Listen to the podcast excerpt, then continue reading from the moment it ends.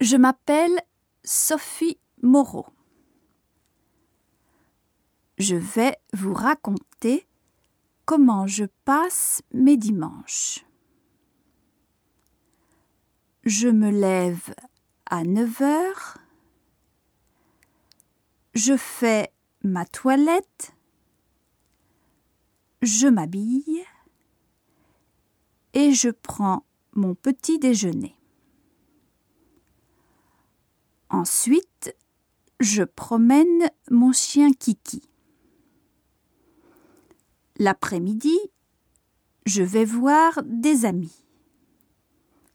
Et le soir, je téléphone à Laurent.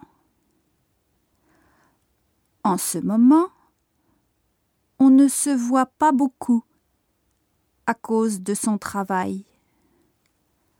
Alors, on se parle souvent au téléphone.